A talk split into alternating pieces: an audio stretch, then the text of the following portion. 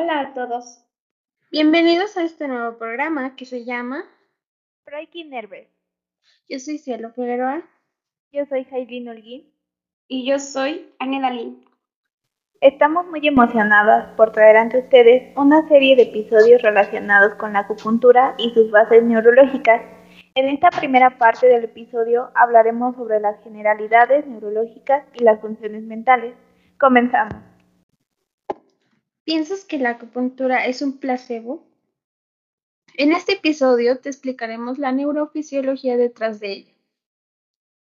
Cuando se realiza un estímulo acupuntural, por ejemplo, en intestino grueso 4, GU, del lado derecho, desencadena estímulos receptores, serotonina, histamina, entre otros, mandando una señalización de tipo aferente, realizando su primera sinapsis en el ganglio espinal, direccionando las señales a la médula espinal, donde entra en el fascículo cuneiforme.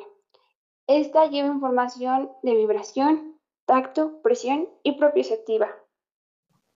Consecutivamente, se hace una estimulación en el tracto de Lissauer, el cual manda la señalización a dos segmentos medulares inferiores y a dos segmentos superiores.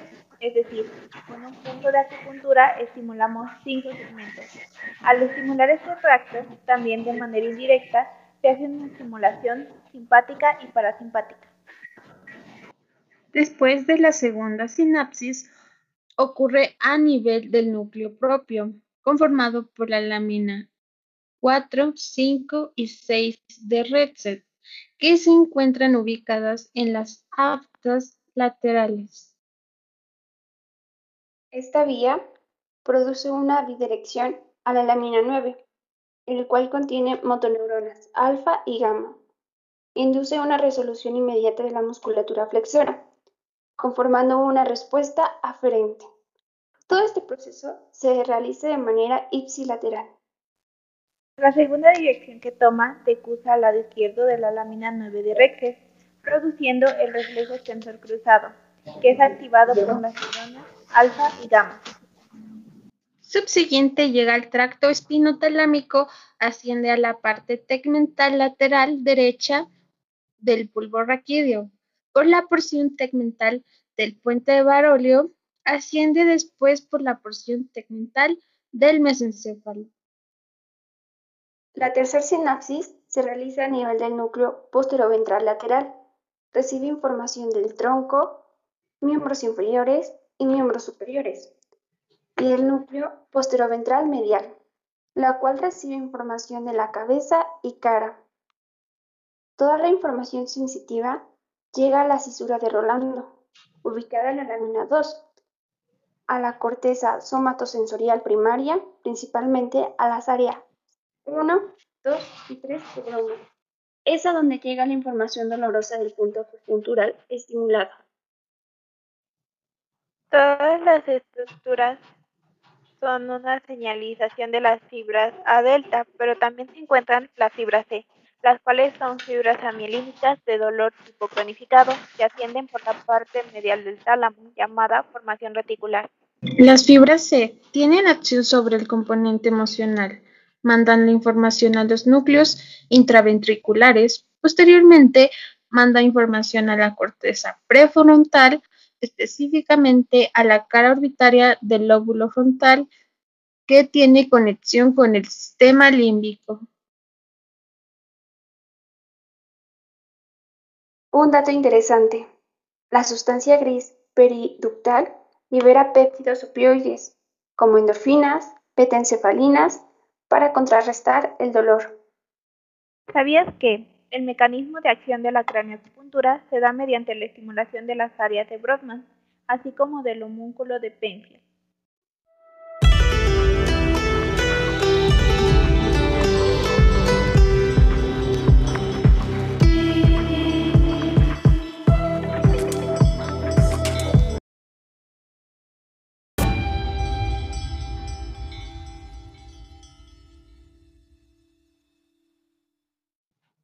Las funciones mentales son la capacidad de poner en juego a la conciencia, atención, lenguaje, memoria, cálculo, razón, abstracción, nocias y praxis. Tenemos diversos estados de conciencia, como alerta, somnoliente, ¡Auch! ¿Por qué me picaste?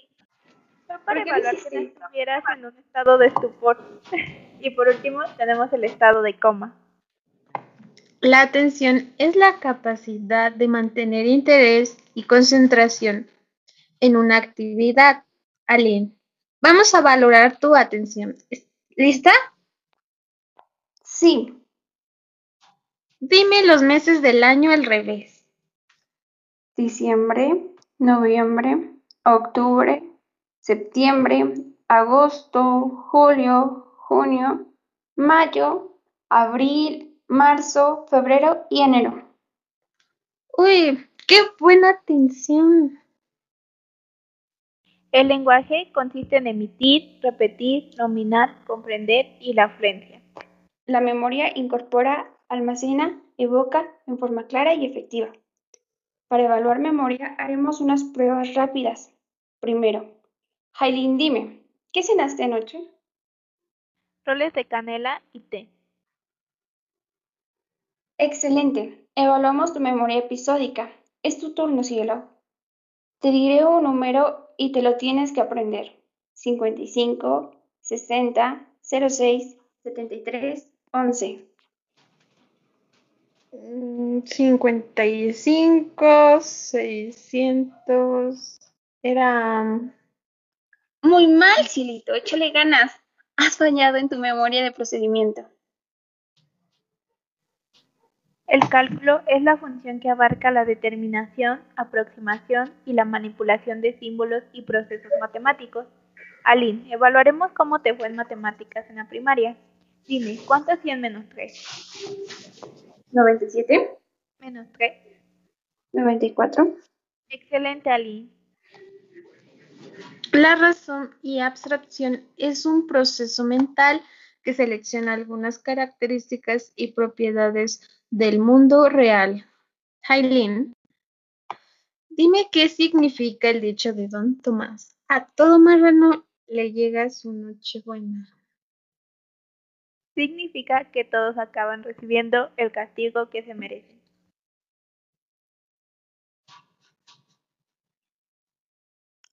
Las nocias son un conocimiento obtenido por medio de experiencias sensoriales. Cielo, imagina que te vas a ir a una noche romántica con tu novio y durante la cena te pide que cierres los ojos y coloca un objeto en tu mano. ¿Qué te imaginaste? Pues un anillo. Tienes una buena nocia. La praxis es la capacidad de ejecutar movimientos en respuesta a estímulos. Aline, vamos a evaluarte.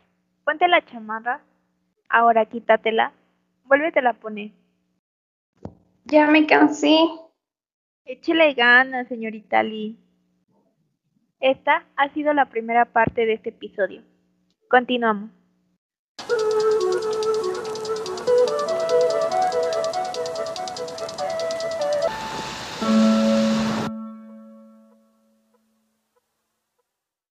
Muchas gracias, Jailin. Sin duda alguna, es muy interesante todo este tema de la neurología. Y relacionándolo con la acupuntura, es muy impresionante.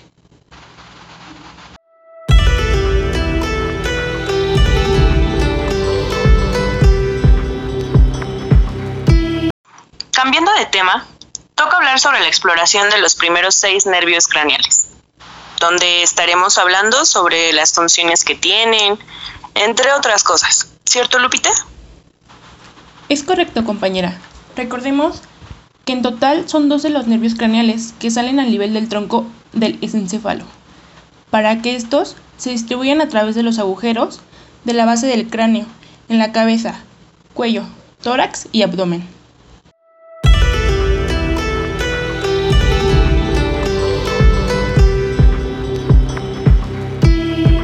¿Recuerdan el oh oh, mamá, papá, traigo minifalda, ahora mis glúteos van a estar helados? Efectivamente, es tan conocido por ser la forma más fácil de aprenderse estos pares. Y recordemos que el primero es el olfatorio.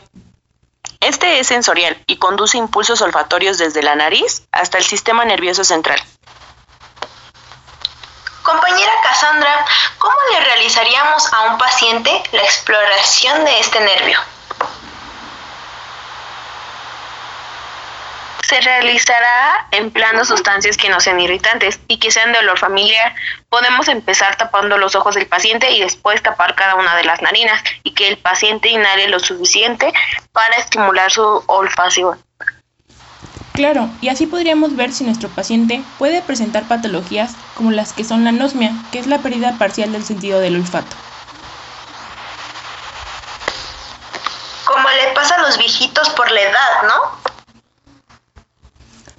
Así es, también puede tener hiposmia, que es cuando el olfato disminuye.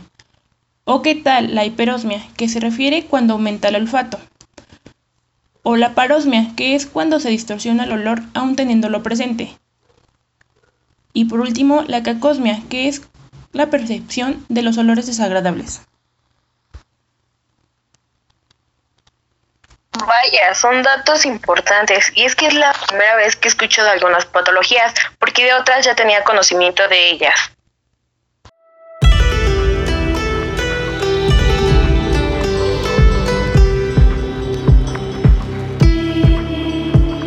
Par craneal, vamos a encontrar el nervio óptico, donde su componente es 100% aferente, somático, especial.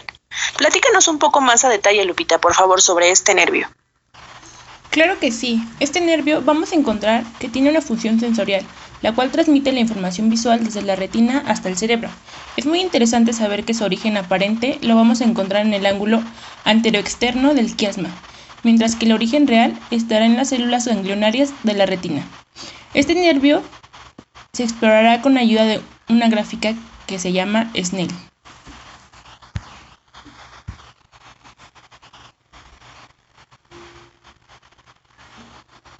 Es aquella que encontramos prácticamente en todos los consultorios, aquella que tiene letras de varios tamaños, ¿no? Claro, esta gráfica nos ayudará a evaluar la agudeza visual de nuestro paciente. Además, agregaremos el examen del fondo del ojo, con ayuda de la luz amarilla. Esto visto de suma importancia como parte de la exploración de este nervio. ¿Y qué patologías o afecciones podemos encontrar dentro de este nervio? En cuanto a las patologías que podemos encontrar en los pacientes, una de las más comunes es la pérdida de la visión en una parte del campo visual, que es mejor conocida como escotoma. Por otro lado, encontramos a la mianopsia, que es la pérdida de la visión de la mitad del campo visual, y esta a su vez se divide en homónima, es decir, que afecta mis campos derechos o izquierdos equivalentes a ambos ojos.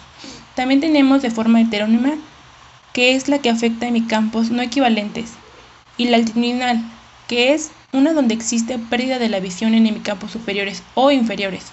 Y por último encontraremos la pérdida de la visión en el cuadrante del campo visual, que es mejor conocida como cuadranopsia.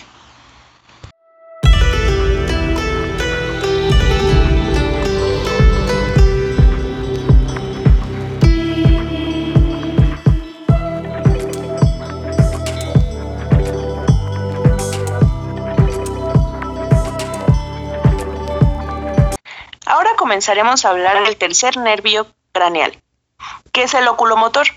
Este me llama mucho la atención, ya que tiene una función motora y parasimpática, aparte porque es uno de los nervios que controla el movimiento del globo ocular, y por si fuera poco, es el responsable del tamaño de la pupila.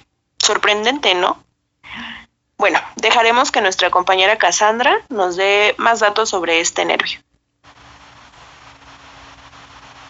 Sí, y fíjate que este nervio es de componente diferente. Estaremos abarcando las estructuras del tallo cerebral, que son el mesencéfalo, puente de Barolio y bulbo raquídeo. En cuanto a la exploración de este nervio, utilizaremos un hisopo de algodón y estimularemos la córnea mediante toques ligeros. Inmediatamente el paciente cerrará los párpados al aplicar este estímulo, lo cual indicará un reflejo normal de este nervio. Oh, es bueno recordar ese punto, así como es importante mencionar que el origen aparente lo vamos a encontrar en el borde interno del pedúnculo cerebral y el origen real en la sustancia gris que rodea al acueducto de Silvio. Recordemos que los músculos que se encargarán de inervar será el recto superior, el recto inferior y el recto medial. Ah, y también el elevador del párpado. Bueno, pues en conclusión, este nervio tiene un componente motor tremendo, porque inerva cuatro de los músculos extraoculares. En efecto, y así a la hora de presentar una patología, sabríamos qué músculos están teniendo afección. Exactamente, así es. Bueno, continuemos.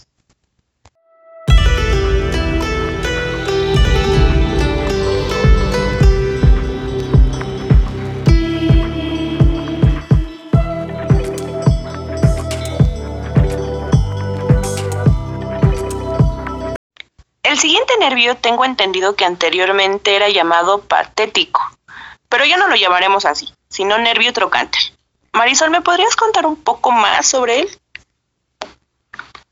Mira, este nervio tiene una función motora eferente, ya que inerva al músculo superior del ojo. Recordemos que la exploración del tercer par craneal suele incluir maniobras que evalúan también al cuarto y sexto par craneal, debido a las íntimas funciones de estos tres nervios que controlan el movimiento ocular. ¿Aún nos falta saber el origen? Sí, el origen aparente de este nervio lo vamos a encontrar en ambos lados del frenillo, de los colículos inferiores, y el origen real en el núcleo del casquete peduncular a los lados de la línea media.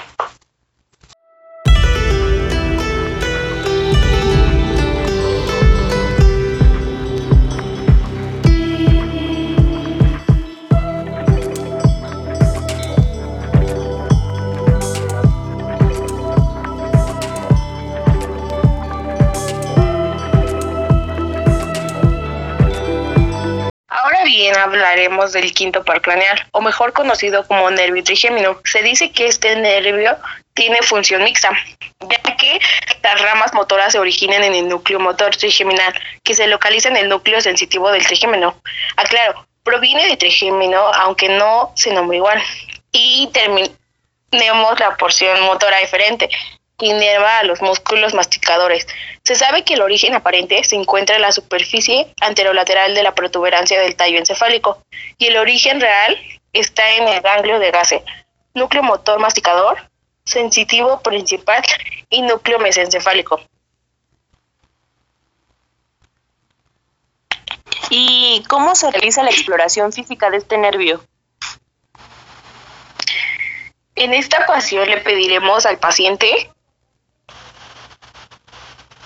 que apriete un objeto entre los dientes o bien que abra la boca contra la resistencia. En esta parte se valorarán los músculos temporales y maceteros. ¿Hay alguna otra prueba?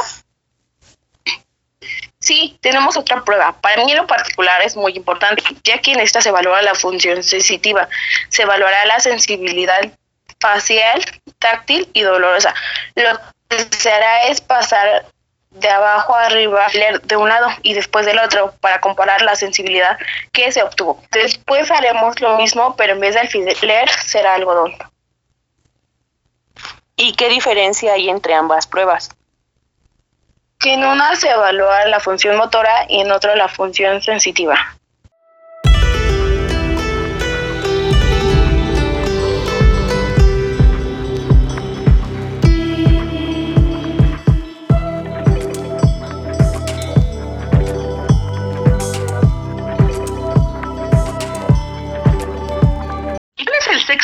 Craneal.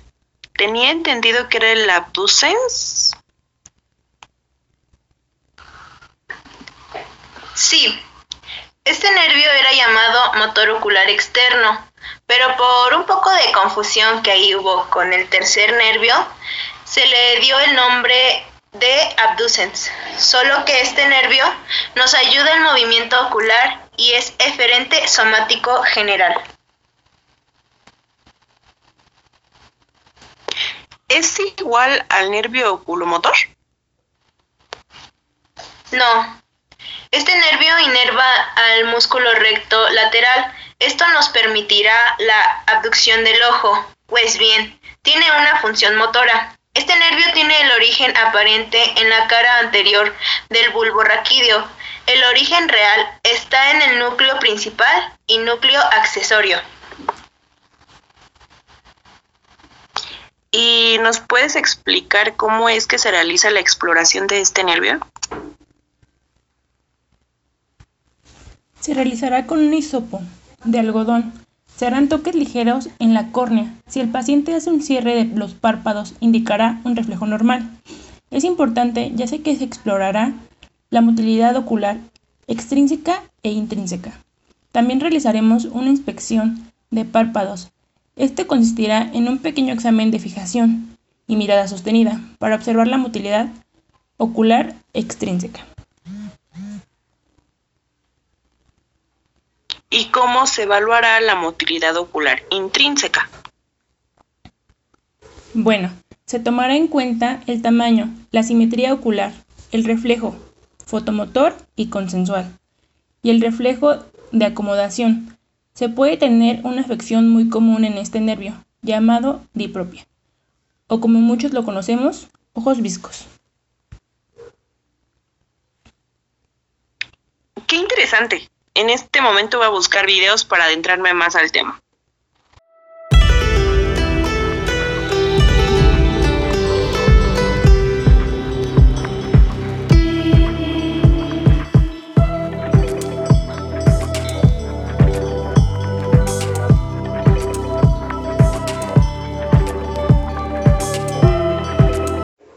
Llegado al final de la segunda parte de este episodio.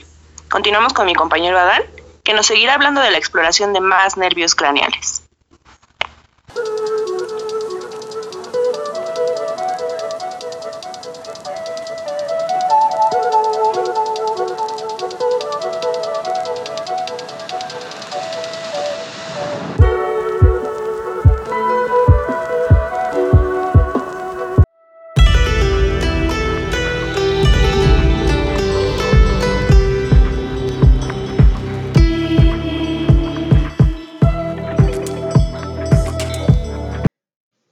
Gracias, Carmen. Sin duda concuerdo contigo en querer indagar más sobre el tema. Ahora, como tú lo mencionas, hablaremos sobre la exploración de los nervios, y en este caso es el turno de hablar sobre la exploración del nervio facial. Bueno, iniciaremos con el tema. La valoración del nervio facial va a consistir en diversas pruebas para su valoración. ¿Cuáles serán estas pruebas? Realmente las pruebas para la valoración son sencillas y fáciles de efectuar. Iniciaremos primero con la valoración función motora. Bien, esta prueba solo va a constar de la inspección facial con el fin de encontrar asimetrías en las, expresiones faciales. La siguiente es muy interesante, ya que múltiples pacientes llegan a fallar en esta prueba, presentando afección del nervio. La siguiente es la evaluación de movimientos. En esta prueba le indicaremos al paciente que realice ciertos movimientos de sus expresiones faciales, como por ejemplo, fruncir el entrecejo, cerrar los ojos, enseñar los dientes e hinchar las mejillas. Y esto, aunque no lo crean, muchos pacientes no, no pueden llegar a realizarlo. Es una prueba tan sencilla, pero aunque no lo crean, no pueden llegar a realizarlo. Tan solo el simple hecho de, hinchar las mejillas o de fruncir el ceño es un poco complicado para ellos. Esto está denominado como una afección del nervio facial y no, y no lo digo yo, lo dice la ciencia. La siguiente prueba consiste en la exploración orbicular de los ojos.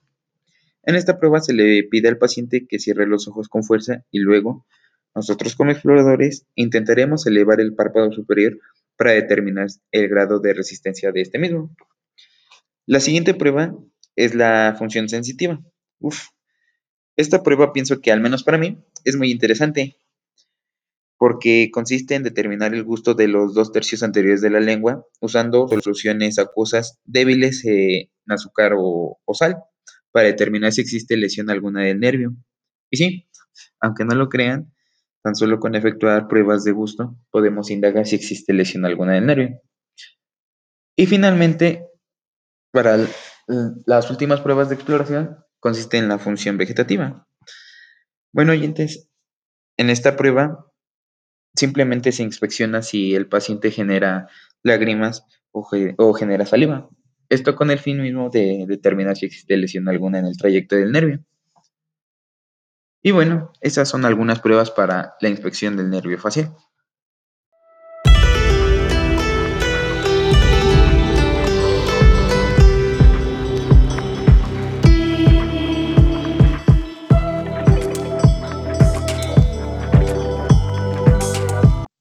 Muchas gracias, compañera Dan.